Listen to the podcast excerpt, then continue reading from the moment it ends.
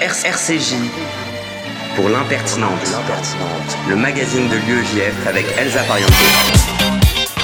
Bonjour à tous et bienvenue dans l'impertinente, l'émission de l'UEJF sur RCJ 94.8 que vous pourrez ensuite retrouver en podcast sur l'application et même sur Spotify.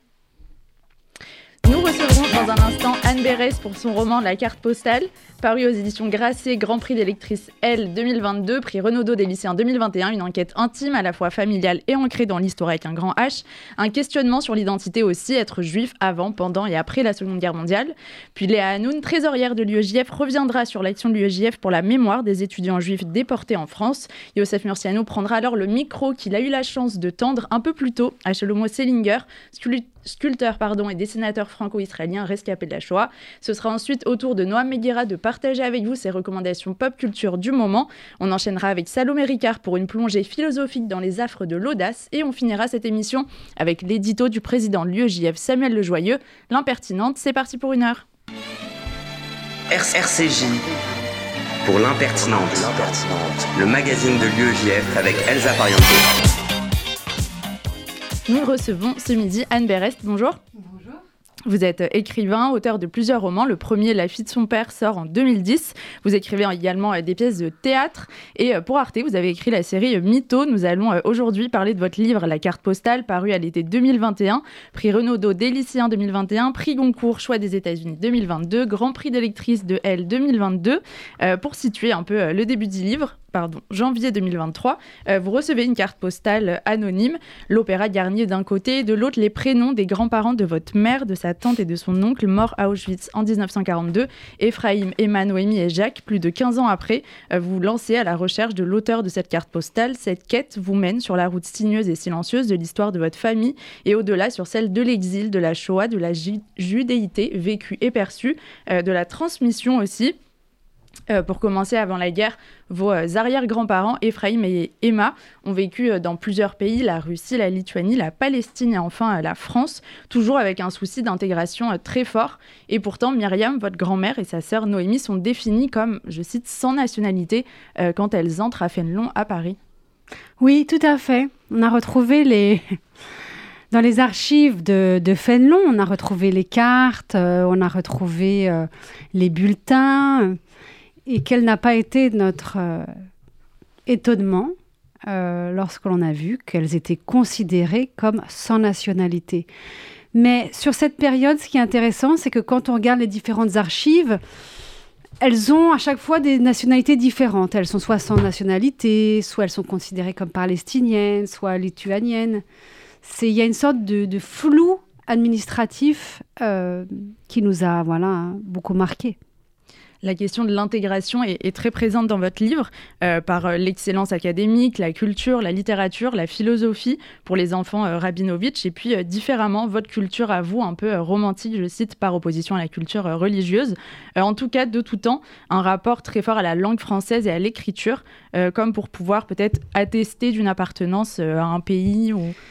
Oui, en fait, il faut remonter à la fin du 19e siècle et ce, dicton hein, qui commence à, courir partout dans les, dans de la mythologie Europa, qui dit heureux comme un juif en France. Pourquoi heureux comme un juif en France Évidemment, il y a, euh, après la Révolution française, ce statut très particulier qui offre aux juifs vivant sur le sol français des droits incomparables avec ceux des autres pays d'Europe. Et puis, il y a cette affaire Dreyfus, euh, qui, euh, vu euh, des pays de l'Est, donne l'impression qu'il y a en France un, des gens qui défendent envers et contre tout un petit juif inconnu. pour eux, ça leur paraît extraordinaire. Donc, moi, ma famille, elle fait partie de, tous ces, gens qui sont venus en France en se disant qu'ils arrivaient sur, en au pays des Lumières et qui rêvaient de devenir français. Euh, liberté, égalité, fraternité, c'est-à-dire que on peut devenir français.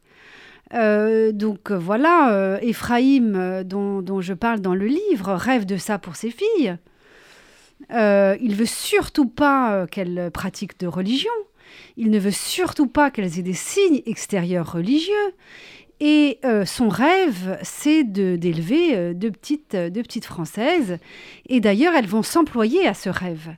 Elles vont être, on a retrouvé, je parlais des archives de Fénelon, j'ai retrouvé tous les bulletins, elles ont à chaque fois les billets d'excellence, elles montent au tableau d'honneur, c'est les meilleures. Ma grand-mère passe les concours, le concours général d'espagnol. Bon, elles sont très très fortes parce que l'intégration passe par la culture et l'excellence de la culture. Euh, et malheureusement, c'est parce qu'il y a ce rêve français qu'Ephraïm ne va pas penser que cet État français peut en fait le combattre et ne va pas croire à ce qui est en train de se passer. Mais cette idée d'intégration française, en effet, pour moi, dans mon arbre généalogique, mais comme beaucoup, beaucoup, beaucoup de gens, euh, euh, et comme beaucoup de juifs en France, cette idée-là euh, s'est transmise de génération en génération. Et moi, j'ai été élevée avec ce même idéal et avec l'idée que nous devions, euh, nous, continuer à porter le flambeau de cette excellence. Il faut, quoi qu'il arrive, être les meilleurs à l'école, être irréprochable, avoir des bonnes notes, que c'est même pas une question, c'est presque une notion de survie. Il est question dans votre livre d'une famille juive, bien sûr, sur plusieurs générations de personnes déportées durant la Seconde Guerre mondiale parce que juives. Et à chaque étape, pour vous, euh, pour votre génération et pour les précédentes, se pose la question de l'identité juive. Vous écrivez cet élément perturbateur, c'était un mot, le mot juif, ce mot bizarre qui jaillissait de temps en temps le plus souvent de la bouche de ma mère sans que je comprenne de quoi il s'agit. Euh, est-ce que c'est dans le regard et dans le rejet, au final, de l'autre que cette question euh, s'est d'abord posée pour vous? Oui, c'est-à-dire qu'elle s'est posée pour moi, elle s'est posée pour ma fille, elle s'est posée pour ma mère. C'est-à-dire que je me suis rendu compte que dans mon histoire, à peu près à chaque fois au même âge, vers 6-7 ans, nous étions désignés comme juifs par l'extérieur.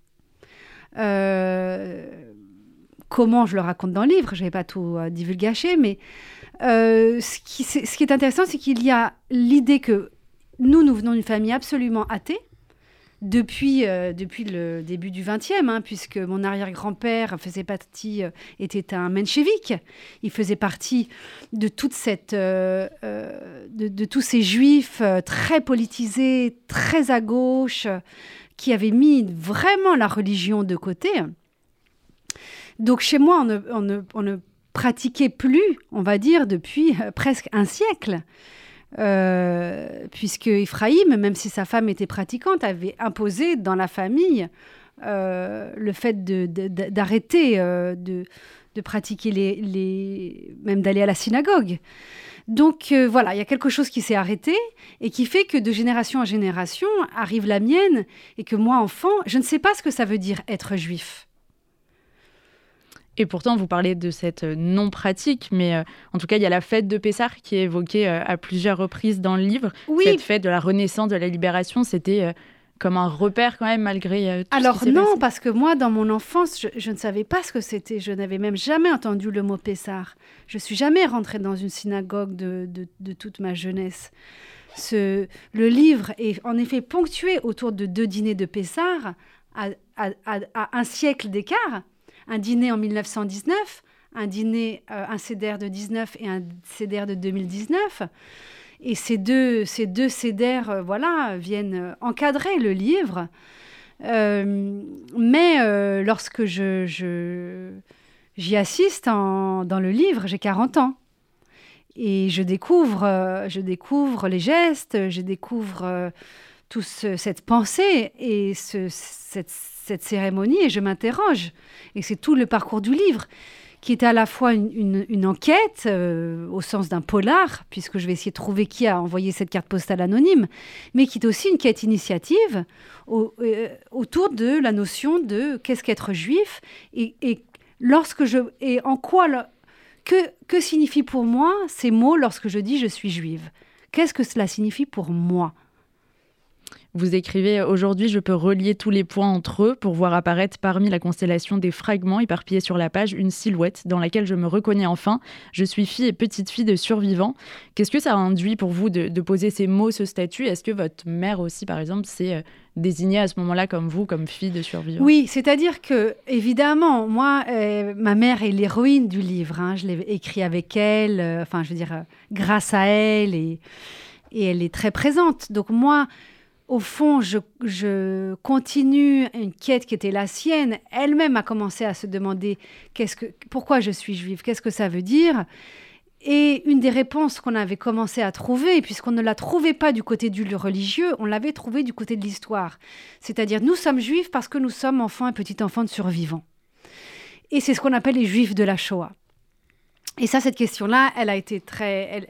on, peut, dans des livres, dans des témoignages, même dans des ouvrages de psychanalyse, hein, qui, moi, m'ont beaucoup aidé, euh, par exemple les livres de Nathalie qui a fait un travail de thérapeute, de thérapeute chez les enfants et les petits-enfants de survivants, ou chez les enfants cachés, euh, c'est un premier élément de réponse.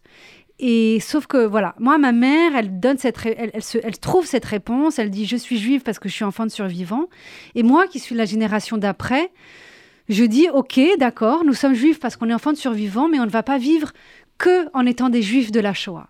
Il faut aussi qu'on fasse un retour au culturel. Et c'est pour ça que dans le livre, je retrouve, au fond, d'une façon symbolique, je re-rentre dans une synagogue il y a eu un travail d'archives colossal fait par votre mère, en grande partie, et repris euh, par vous-même, euh, qui contraste d'une certaine façon avec le silence qui avait pu euh, tenir votre grand-mère assez longtemps. Est-ce que vous-même, vous considérez votre livre aujourd'hui comme un élément mémoriel?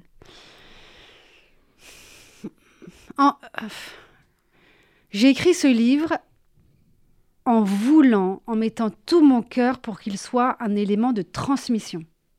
C'est-à-dire que j'avais toujours en, tête la, phrase de Simone Veil qui dit euh, Je n'aime pas le devoir de mémoire, mais je, lui préfère le devoir de transmission. Qui est une phrase qui m'a beaucoup interrogée. Je me suis beaucoup demandé pourquoi elle dit ça. Euh, et euh, donc, j'ai voulu en faire un, livre de transmission. Et donc, j'avais en tête, vous savez, moi, quand j'écris tous mes livres, je pense toujours à une personne. J'écris pour quelqu'un à, laquelle je pense tous les jours quand je vais à mon, de move mon ordinateur. Là, je ne pensais pas à quelqu'un de précis, mais j'avais en tête la silhouette d'un jeune homme, d'une jeune fille de 17, 18 ans, et c'était pour eux que j'écrivais. C'est-à-dire, euh, je me disais, euh, je veux que ce soit un livre de transmission, donc je veux écrire un livre qui soit euh, limpide à lire. Je ne voulais pas qu'on ait besoin de chercher, par exemple, un mot dans le dictionnaire. Je voulais que tous les mots soient clairs. Et je voulais aussi revenir de façon euh, très euh, pédagogique sur les grands éléments de l'histoire. Souvent, mon éditrice me disait, ça, tu peux couper. On connaît. Mais je lui disais, non, non, non, non, non, moi j'écris pour quelqu'un de 17 ans, 18 ans, qui ne sait pas encore, qui n'a pas lu, lu, les livres que nous, on a lus. Donc je veux que ce livre soit, soit très clair. Et, euh, et je voulais aussi qu'il soit ouvert à euh, des gens qui ne soient à, tout le monde. C'est-à-dire que quelqu'un qui ne connaîtrait pas ni la culture juive, ni euh, l'histoire juive puisse s'y retrouver. Euh, donc c'est pour ça que mon personnage a, un côté très ignorant d'une certaine façon. C'est un personnage qui, qui, pose toujours des questions.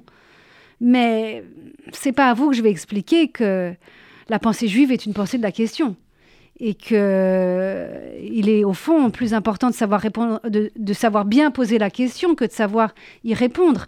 Donc c'est pour ça que mon personnage est quasiment un personnage d'ignorant. Il ne sait pas. Mais c'est parce qu'il ne sait pas qu'autour de lui, les gens vont lui apprendre. Et je voulais de cette façon que mon lecteur, que je voulais, je voulais que ce soit voilà quelqu'un de sorti de l'adolescence, entre le au début de l'âge adulte, puisse connaître toutes ces choses-là pour arriver dans la vie en ayant reçu quelque chose qui soit cette histoire, cette histoire juive, cette histoire de la Shoah, cette histoire de la Seconde Guerre mondiale. C'était très important pour moi.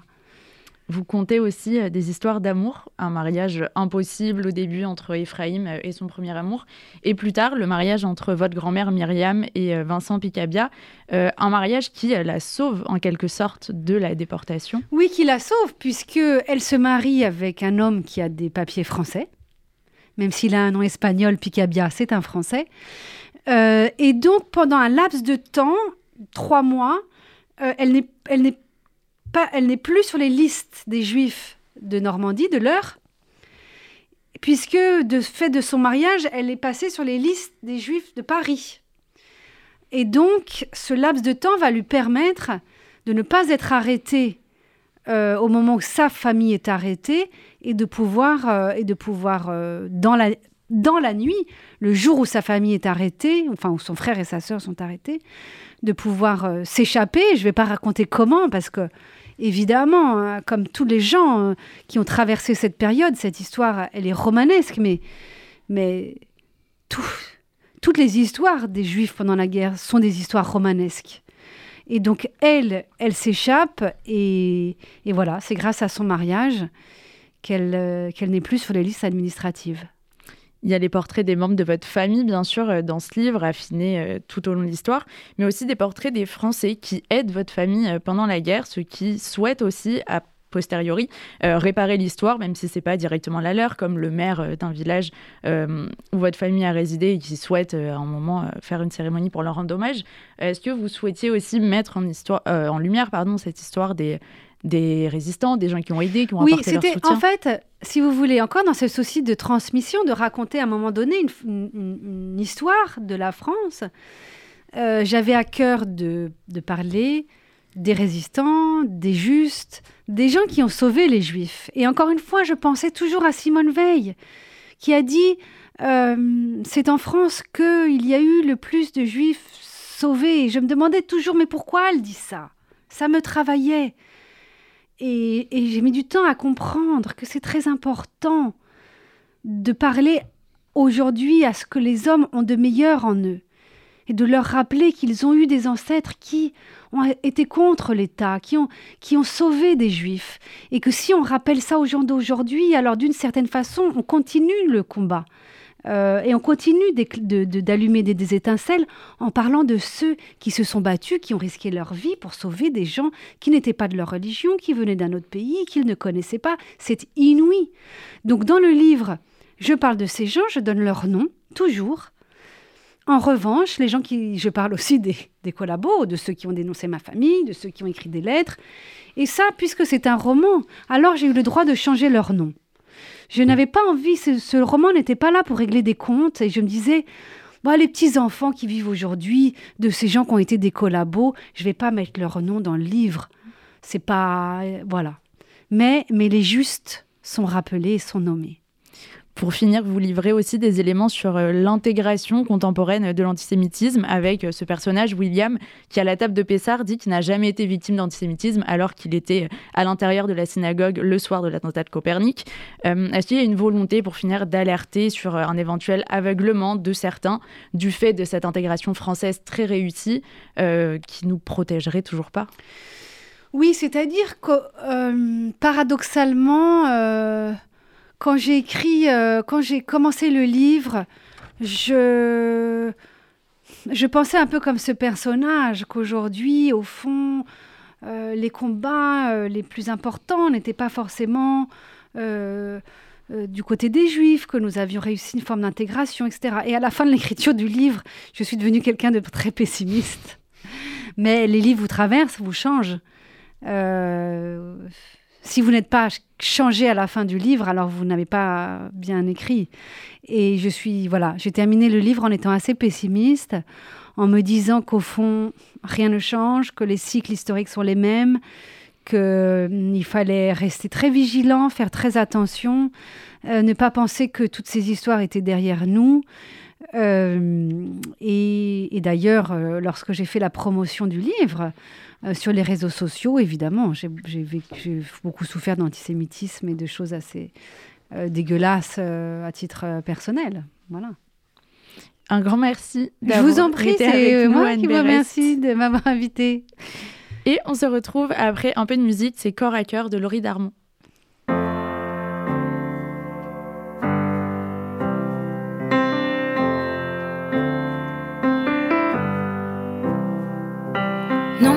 Je ne veux pas t'entendre me dire les mots qui me dérangent.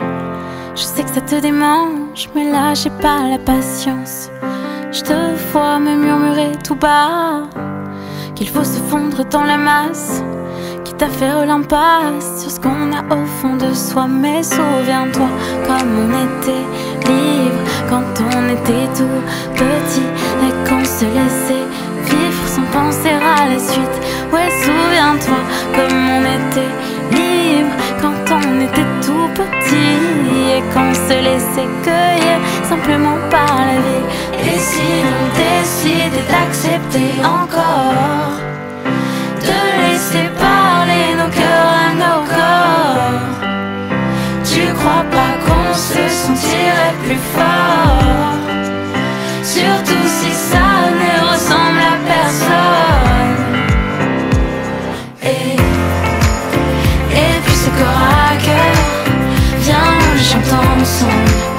Dans toutes les couleurs, dans toutes les langues. Et puis ce corps à cœur, viens, on chante ensemble. Mm. Non, toi, je ne veux toujours pas t'entendre me raconter que la différence n'a pas sa place dans l'immense, l'immense écho des grands. Que si je veux entrer dans la danse, il faut que j'apprenne à porter un masque pour façonner les apparences, que plus rien ne dépasse. Mais souviens-toi comme on était vivant quand on était des enfants et qu'on laissait s'exprimer notre vulnérabilité. Ouais, souviens-toi comme ça nous rendait charmants d'être si purs et insouciants. Alors il est peut-être temps que ça change. Et si on décide d'accepter encore, laisser parler nos cœurs à nos corps, tu crois pas qu'on se sentirait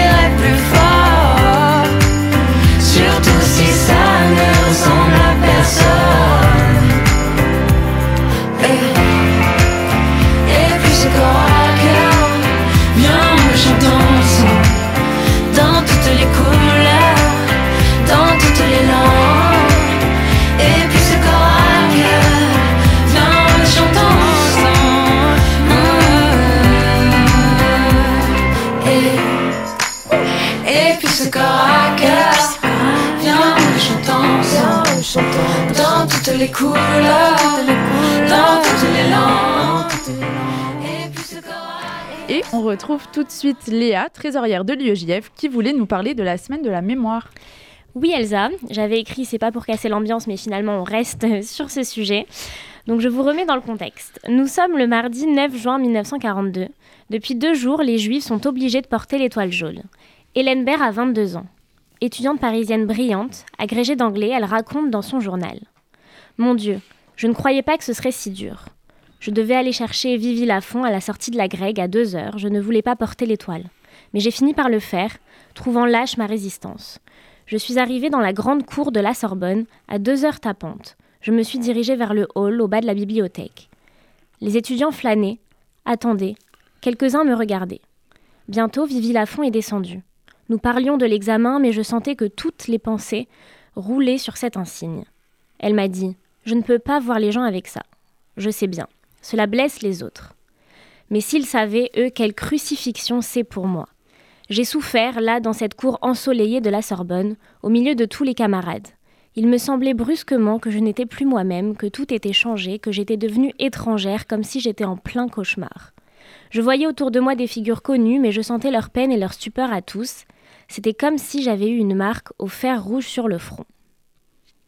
Certains disent que si elle n'avait pas péri à Bergen-Belsen quelques jours avant la libération, Hélène Baird serait devenue prix Nobel de littérature. Étudiants, nous nous reconnaissons dans son récit. Nous pouvons nous imaginer dans cette cour de la Sorbonne ou dans la cour de n'importe quelle université. Et puis cette vie qui bascule du jour au lendemain. Au fond, l'histoire d'Hélène Berthe, c'est aussi l'histoire de milliers d'étudiants juifs en France pendant la Shoah. Oui, ils auraient dû devenir médecins, avocats, mathématiciens, professeurs, couturiers. Ils étudiaient dans les mêmes universités que nous, avaient notre âge, nos ambitions, nos rêves. Alors jeudi 26 janvier dernier, veille de la journée internationale de commémoration de la libération du camp d'Auschwitz, l'Union des étudiants juifs de France leur a rendu hommage au travers de mémoriaux éphémères. Je crois qu'un tel travail mémorial n'avait jamais été réalisé. Est-ce que tu peux nous en dire un peu plus, Léa? Oui, durant toute la journée, nous avons installé dans des centres de la vie étudiante parisienne des expositions de portraits d'étudiants juifs ayant été déportés de France. Place de la Sorbonne, place du Panthéon, place Jussieu et à Nanterre, les passants ont ainsi pu apprendre l'histoire d'Hélène Baird, de Jacques Felbeau, étudiant en mathématiques, de Betty Trompeter, étudiante au conservatoire, d'Edmond Abou, étudiant en pharmacie et de nombreux autres. Ainsi, pour la première fois, la mémoire de ces étudiants s'est inscrite directement dans le monde universitaire. un magnifique moyen de transmettre l'histoire de la Shoah au plus grand nombre et de sensibiliser sur le sujet de l'antisémitisme au sein des universités. Et j'ai vu que même la ministre de l'Enseignement supérieur, Sylvie Retailleau, était venue visiter l'expo. Euh, sinon, pendant cette semaine de la mémoire, c'est aussi la voix des témoins qui a résonné, n'est-ce pas? En effet, Elsa, grâce à la section UEJF Commerce, les militants ont pu écouter les témoignages poignants d'enfants cachés. Et nous sommes allés visiter dimanche dernier l'atelier de Shlomo Sellinger, mais je ne vous en dis pas plus, vous aurez tout à l'heure le récit de cette incroyable rencontre. L'actualité, euh, c'était la semaine de la mémoire, certes, mais aussi la fin des examens et l'UJF, qui dit fin des examens, dit aussi retour des événements de rassemblement. Euh, est-ce que la tradition sur ce point a été respectée? Yes, Elsa, c'est la fin des partiels, alors ça fait du bien, on peut enfin sortir tranquille. Ce week-end, c'était donc le grand retour de la table de Shabbat, en partenariat avec la Yeshiva des étudiants pour l'occasion. Plus de 50 personnes étaient présentes à la synagogue Adat Israël pour partager des repas, des discussions et des Dvar Torah. J'en profite pour rappeler que tous les mardis soirs, l'UEJF et la Yeshiva des étudiants se retrouvent autour des cours du Rav Zizek et il n'est pas trop tard pour t'y inscrire. Hier, c'était tout Bijvat, le nouvel an des arbres, comme on l'appelle. À cette occasion, la section de l'UEJF sur le campus de Sciences Po Menton a organisé une magnifique randonnée dans le merveilleux sud de la France, un beau moyen de se rapprocher de la nature. Dans l'actu aussi, on félicite le bureau de l'UEJF Lacato, oui oui, cette section existe bien, élu jeudi dernier et prêt à faire plein d'événements. Enfin, à ne surtout pas manquer, le Shabbat plein de l'UEJF Ingénieur et de l'UEJF Assas du 10 au 12 février. C'est le Shabbat qui arrive là, alors inscrivez-vous très très vite. Merci Léa.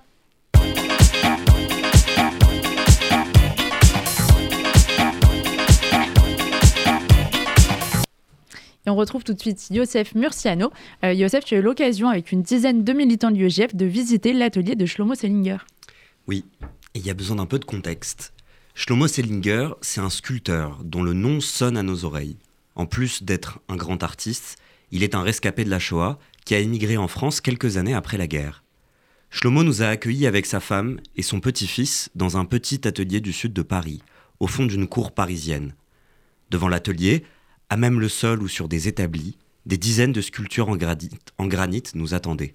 Des femmes qui dansent, des dieux égyptiens côtoyant des coanimes qui prient, les doigts écartés. Et l'artiste lui-même. Un petit homme à la voix chevrotante, un accent d'une Europe d'avant-guerre, la casquette vissée jusqu'aux oreilles, qui attend tranquillement que les derniers retardataires poussent la porte et traversent la cour. On est tous un petit peu silencieux, parce que Shlomo Sellinger s'apprête à témoigner. Là, debout dans le froid, son petit-fils, Eli, monte dans l'atelier et descend une vingtaine d'immenses dessins réalisés au fusain, noir. Il regarde son grand-père et le lance. Ça, c'est euh, à Thérésine, c'est euh, à, la fin de la guerre, quand les Russes euh, commencent à, arriver pour libérer les camps. Et, et là, Shlomo, tu viens de faire ta deuxième marche de la mort. Deuxième marche de la mort.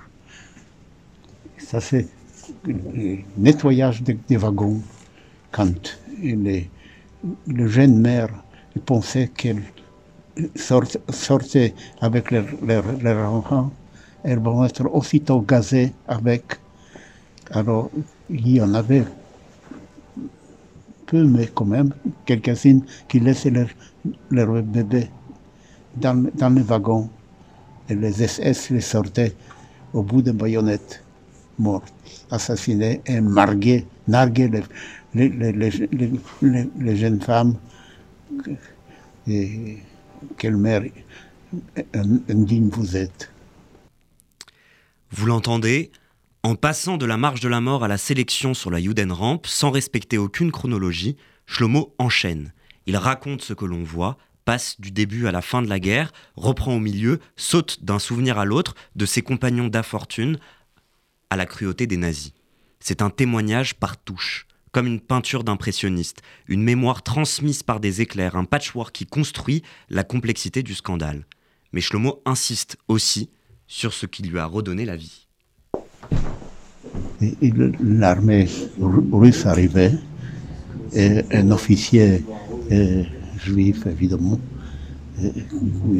qui s'est acharné, qui me rendre la vie, m'a hospitalisé dans l'hôpital militaire où ils avaient certainement pas le droit de le faire. Et doucement, ils s'acharnaient pour me rendre la vie. Pas des saints, mais des êtres humains. Alors, je crois à l'homme. Parce que je sais que l'homme est possible. L'homme est possible, un, un message pardon d'espoir que sa femme nous explique au fond de l'atelier, derrière les sculptures en cuivre, un peu plus au chaud. Chez l'homo et après son sauvetage in extremis, perd la mémoire. Pendant sept ans, il est amnésique. L'homme le plus heureux du monde. Il n'avait pas de passé. Tout était beau, tout était merveilleux. Il n'avait pas de passé. Mais au bout de sept ans, il paraît que c'est entre sept ans et huit ans qu'on se réveille de l'amnésie. Alors là, on était déjà mariés. Et je me souviens, euh, au milieu de la nuit, il, il, est, euh, il a sauté du lit, il a couvert sa tête. Il, avait, il a fait des cauchemars terribles. Voilà, et c'est peut-être cette, cette amnésie-là qui le rend si sûr de l'être humain, ou peut-être autre chose, je sais pas. En tout cas, chez Lomo Sellinger et sa famille organisent chaque semaine des visites témoignages, comme celle qu'on a fait à l'UEJF, où chaque fois l'histoire est la même, mais elle ne commence jamais pareil, elle ne passe jamais par les mêmes images. Et comment fait-on pour pouvoir y participer? Écoute Elsa, c'est très simple, il faut se rendre sur le site chez lomosellinger.fr et s'inscrire, rien de plus simple. Merci beaucoup Youssef. On se retrouve après une petite pause musicale. C'est l'incontournable Flowers de Miley Cyrus.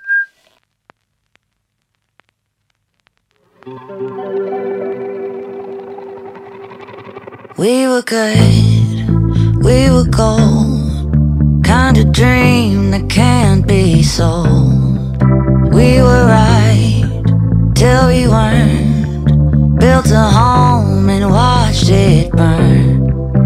Mm, I didn't wanna leave you, I didn't wanna lie. Started to cry, but then remembered I I can buy myself flowers,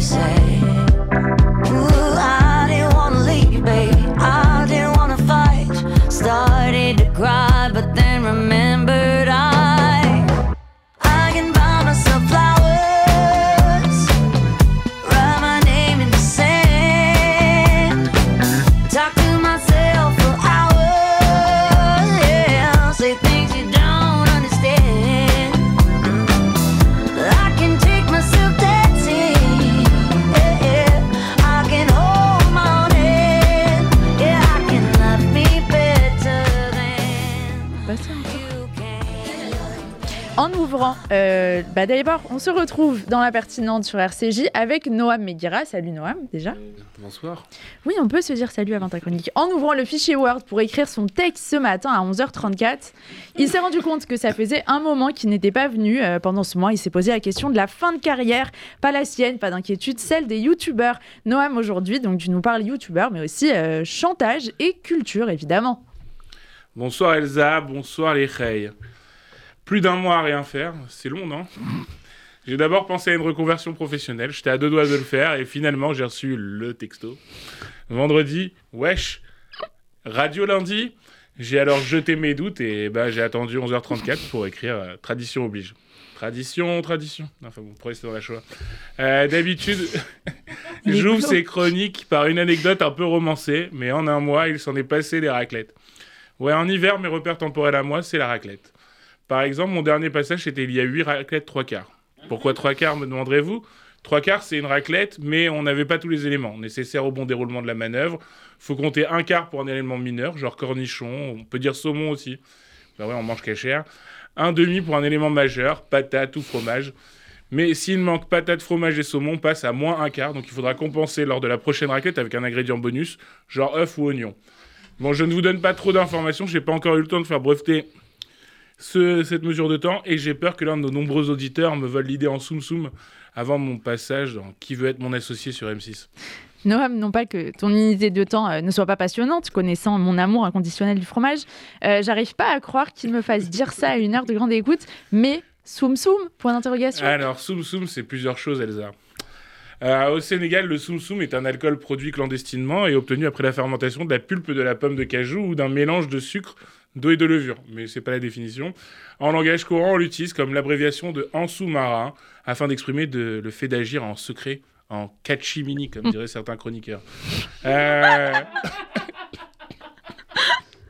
On notera quand même la similitude entre l'alcool et le sous-marin, puisque la clandestinité, et là, on dira, il l'a dragué en soum-soum, pour dire il l'a dragué en, en, catimini, donc.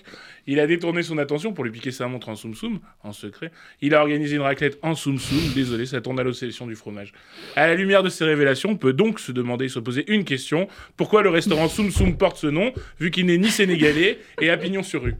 Merci Noam pour ces précisions. Cette semaine, tu veux donc nous parler youtubeur sinon? Mais oui, Elsa, je veux parler des youtubeurs en 2023. Et si 2023 était une année charnière et annonçait la fin de carrière de certains youtubeurs historiques, ça a commencé. Alors pourquoi cette question? Parce que plusieurs événements ces derniers mois sont assez parlants. D'abord, il y a eu le flop de Cyprien avec son, la suite de son premier court métrage. euh, qui s'appelait le deuxième qui s'appelait Fujisan.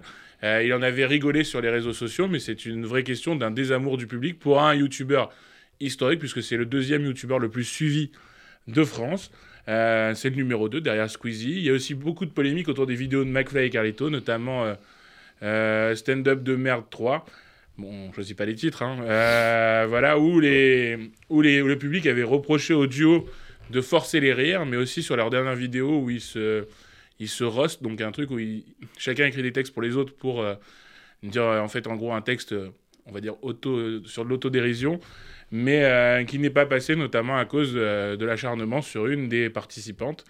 Euh, certains aussi arrêtent ou prennent des pauses. Cyril MPK dit qu'il prend une pause d'un an pour euh, se consacrer à sa vie, euh, ce qui est pas mal, parce qu'il en peut plus, ou Mastu encore, puisque aussi avec YouTube vient, la pu- vient une renommée et une célébrité, mais une célébrité qui n'est pas la même que celle d'autres personnes, puisque comme les youtubeurs montrent le- leur quotidien, les influenceurs montrent leur quotidien, les fans se sentent autorisés à aller sur leur lieu de résidence et aussi aller les harceler ou même les, les accoster comme des amis et non comme euh, ben, des stars qui respectent. Donc du coup, il se sent harcelé et il arrête aussi pour quelques mois. Donc aujourd'hui, on voit qu'il y a un vrai décalage entre le public et les youtubeurs. Tout ça aussi sur le fond de l'affaire Norman fait des vidéos, puisque Norman est accusé de euh, bah, d'abus sur plusieurs personnes, notamment des mineurs à l'époque des faits, et que ça écorne l'image aussi d'une certaine génération de youtubeurs, dans une génération qui veut aujourd'hui dénoncer les discriminations, dénoncer euh, bah, les, violences faites aux femmes et les violences de manière générale, ce qui est vraiment très bien, la libération de la parole. Dans cette génération, est-ce qu'il n'y a pas un décalage aussi entre ces youtubeurs ben, qui ont fermé les yeux puisqu'ils avaient l'air au courant et euh, ben, aujourd'hui ben, les nouveaux youtubeurs et le public? Voilà, donc euh, toute cette génération n'a rien dit, à part Squeezie qui s'était fendu d'un tweet à l'époque en disant il y a des noms qui vont sortir. Mais bon, on ne s'inquiète pas trop pour eux, ils, ont pour la plupart, ils sont pour la plupart à la tête de grosses entreprises et ont de la moula à venir, donc euh, pas de problème. Affaire à suivre, et sinon, si on veut se cultiver, est-ce que tu te rappelles que c'est le thème? Oui, je me rappelle que c'est le thème. Alors, si on veut se cultiver, moi, je vais parler du phénomène Astérix Obélix, l'empire du milieu. Euh, alors, il a fait le plus gros démarrage depuis 15 ans en France. Bah, le film est sympatoche. Euh, voilà, mais la question qu'on peut se poser aussi, c'est le chantage qu'il y a eu tout avant ce film, euh, tout pendant toute la promo du film, puisque le réalisateur Guillaume Canet est parti sur tous les plateaux de télé disant c'est un film qui a coûté 65 millions, il n'y en aura jamais des comme ça, si jamais vous n'allez pas le voir, c'est fini du cinéma français, il faut que le public aille voir. Et est-ce que finalement ça n'a pas desservi le film? Puisque les critiques se sont beaucoup agacés de ce chantage euh, au, au nombre de téléspectateurs, et du coup le film pâtit d'une très mauvaise critique, plus mauvaise que Astérix aux Jeux Olympiques, qui était déjà très mauvais. Et euh, sachant, bon, alors j'ai été voir le film pour me faire mon propre avis, et finalement, bon, ben, c'est pas si mauvais, c'est sympathique, ça cesse regarder, euh, c'est plaisant, ça fait plaisir aussi de revoir Astérix Obélix, c'est pas le film de l'année, mais ce n'est pas non plus euh, euh, ben, la bouse que tous les critiques nous décrivent. Donc, ben, je vous conseille d'aller vous faire votre propre avis sur le film. Voilà, aussi, bon, si on veut aller voir quelque chose de qualitatif, on peut aller voir The Last of Us sur Prime, qui est peut-être, bon après on est qu'à trois épisodes, la meilleure adaptation de jeux vidéo sur un format euh, médiatique. sur un format euh, en, série ou en film. Donc The Last of Us, ça, ça parle d'une société post-apocalyptique où il n'y a que deux ou trois survivants qui rencontrent bah, à la fois des zombies infectés, mais aussi des, euh, des, des, gens qui, euh, bah, des gens qui ont survécu mais qui sont pas très d'accord avec eux. Euh, voilà, la série est top et euh, moi je vous la conseille, c'est sur Prime Video.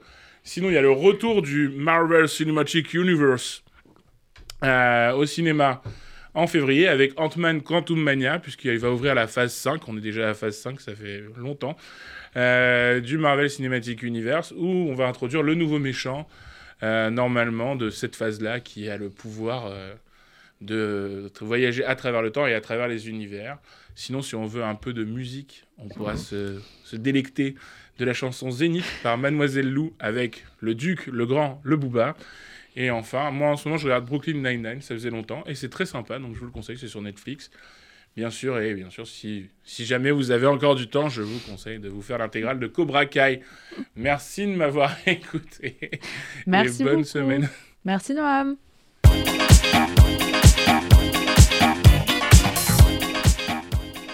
Nous sommes maintenant avec Salomé Ricard. Salomé, dont c'est la première euh, qui avait fait une chronique dans l'Open Mic de l'IEJF. Vous l'avez tous suivi sur les réseaux sociaux. C'était exceptionnel. Donc tout va bien, Salomé. Tu es la bienvenue. Tu es géniale. Et euh, pour ta première chronique, tu souhaites philosopher avec nous sur l'audace et sur euh, ce que celle-ci peut nous apporter en cette période de renouveau.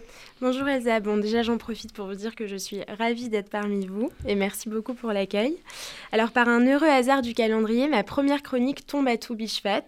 Vous aurez l'occasion de le comprendre mais j'adore les associations d'idées et quand je pense à Toubishfat, je pense à un nouveau cycle. Jusque-là rien d'étonnant on est d'accord mais qui dit nouveau cycle dit d'une certaine façon transformation et je ne sais pas si c'est l'approche de mes 26 ans mais j'ai d'abord songé à la vingtaine. Et qu'est-ce que ça t'évoque, ce nouveau passage, cette décennie? La vingtaine, c'est quand même une sacrée décennie, Elsa, traversée par une multitude de questionnements. Chacun avance à son rythme, à ses propres défis, et l'entrée dans l'âge adulte ne peut se faire sans encombre. Elle relève d'un juste équilibre entre la préservation de ses idéaux et la découverte de ce qu'est le monde. Si tous les parcours sont différents, l'un de leurs traits communs est l'audace. Et en effet, je crois que grandir ne peut se faire sans audace. Nous avons tous été ces enfants qui, avant de savoir parler, interagissaient déjà avec les autres. Comme l'adage bien connu le, prédi le, prédisait, la chance nous a souri. Le Talmud dit que l'audace est la royauté sans couronne. Je souhaite à chacun de régner en son royaume. Pourquoi est-ce important pour toi que chacun emprunte la voie de l'audace? Nous en avons tous notre propre définition. Je crois que l'audace peut se résumer à oser. Oser, c'est se surpasser. Selon moi, la nécessité de l'audace réside dans le fait qu'elle nous pousse à l'action. Lorsque l'on redoute de prendre la parole en public, lorsque l'on a peur de déclarer sa flamme, lorsque tout simplement on ne se sent pas prêt, c'est l'audace qui nous dit d'y aller. C'est cet élan qui nous encourage à nous dépasser et à prendre place dans la société. Une personne qui choisit de porter sa, voix, ses convictions, qui croit en un projet que tout le monde délaisse, c'est cette même personne qui changera le monde et fera bouger les lignes. Si l'on repense aux sciences, aux arts, c'est l'audace de penser à côté qui a permis une évolution. Il en fallait bien un peu pour celui qui arguait que la Terre était ronde à une époque où la majorité pensait le contraire. Est-ce qu'il existe pour toi un lien entre l'audace et l'engagement? Effectivement, Elsa, l'engagement associatif, mais celui de toutes les autres sphères de la vie aussi, relève d'une certaine forme d'audace. Finalement, c'est un peu se faire une promesse à soi-même qu'on n'est pas sûr de pouvoir tenir, mais y croire pourtant de toutes ses forces et agir jusqu'à ce qu'elle se réalise. Vous vous tromperez sûrement, vous échouerez parfois, mais vous apprendrez sans nul doute au-delà de tout ce que vous imaginiez. Parce que si on y réfléchit bien, chaque grand moment de vie résulte un peu d'une prise de risque. Alors que nous conseillerais-tu? J'aimerais m'adresser à tous les perfectionnistes, aux adeptes de la procrastination, ceux qui ne se sentent pas à la hauteur ou légitimés, ceux qui ont tout simplement peur et ceux qui sont parfois tout ça à la fois. Demandez-vous si ce pourquoi vous voulez vous lever est plus important que vos doutes. Si la réponse est oui, alors lancez-vous et croyez en vous assez fort pour que les autres y croient également. Fort heureusement pour nous tous, il n'y a pas de meilleur moment pour se lancer que maintenant. Comme la sève des arbres qui leur permet de bourgeonner et augure un avant-goût de printemps, souhaitons-nous de puiser en nous les ressources nécessaires pour accomplir ce nouveau cycle de promesses et d'ambition. Merci beaucoup Salomé. Merci.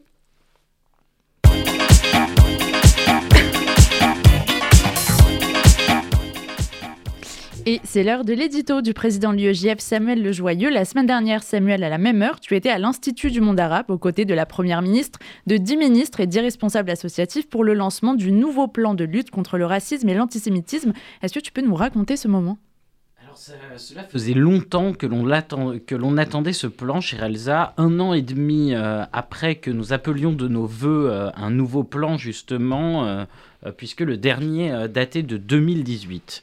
Euh, ma prédécesseur euh, Noémie Madar avait d'ailleurs alerté l'Élysée euh, à plusieurs reprises, s'était battu pour que ce plan ne soit pas mis aux, aux oubliettes. à l'heure où le nouveau plan de lutte contre le racisme et l'antisémitisme est sorti, je salue donc son travail qui aujourd'hui porte ses fruits. Et ce travail, il est essentiel, il faut le dire, en cinq ans, le racisme et l'antisémitisme sont évidemment loin d'avoir disparu. Au contraire, il continue de se développer partout. Les élèves juifs continuent de subir le harcèlement dans les écoles. Les étudiants sont toujours pointés du doigt et sommés de se justifier euh, de la politique israélienne.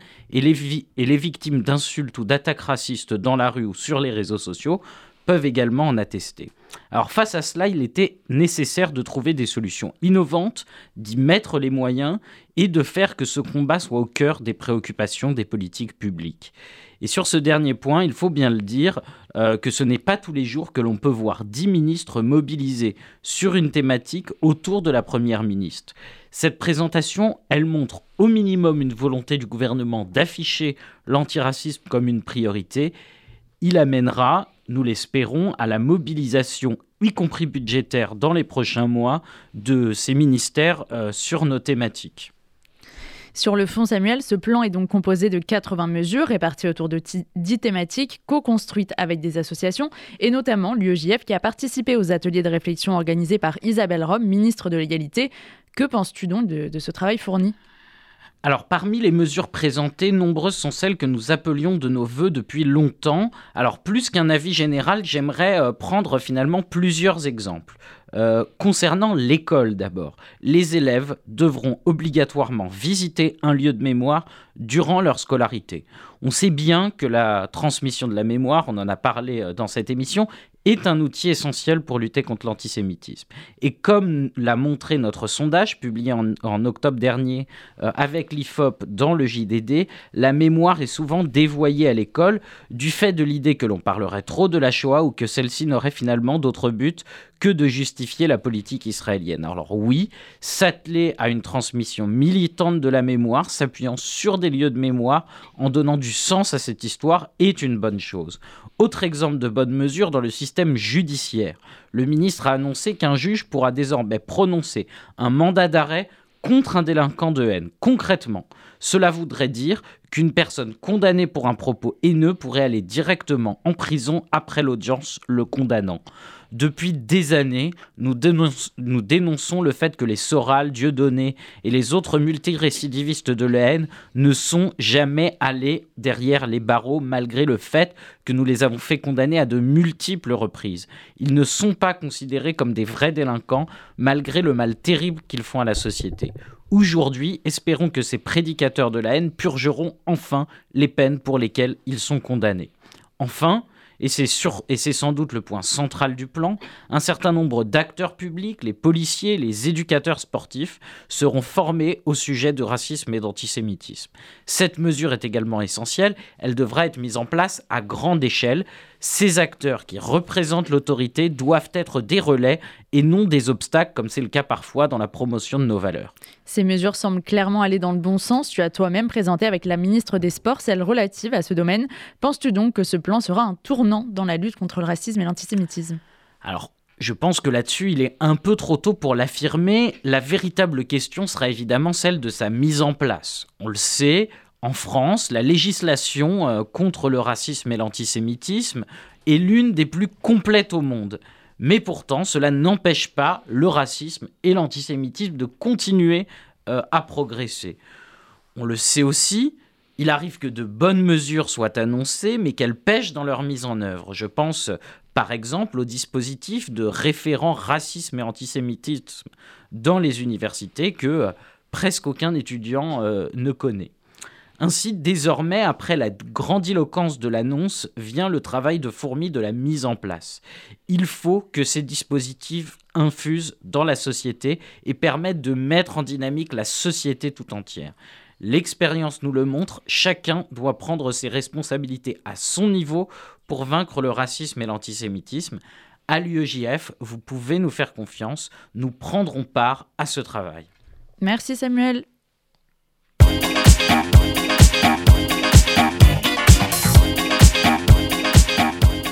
L'impertinente RCJ 94.8, c'est maintenant l'heure de se quitter. C'était un vrai plaisir de se retrouver, de partager cette émission avec vous. Un grand merci à tous, invités chroniqueurs, et merci à Daniel pour la réalisation de cette émission.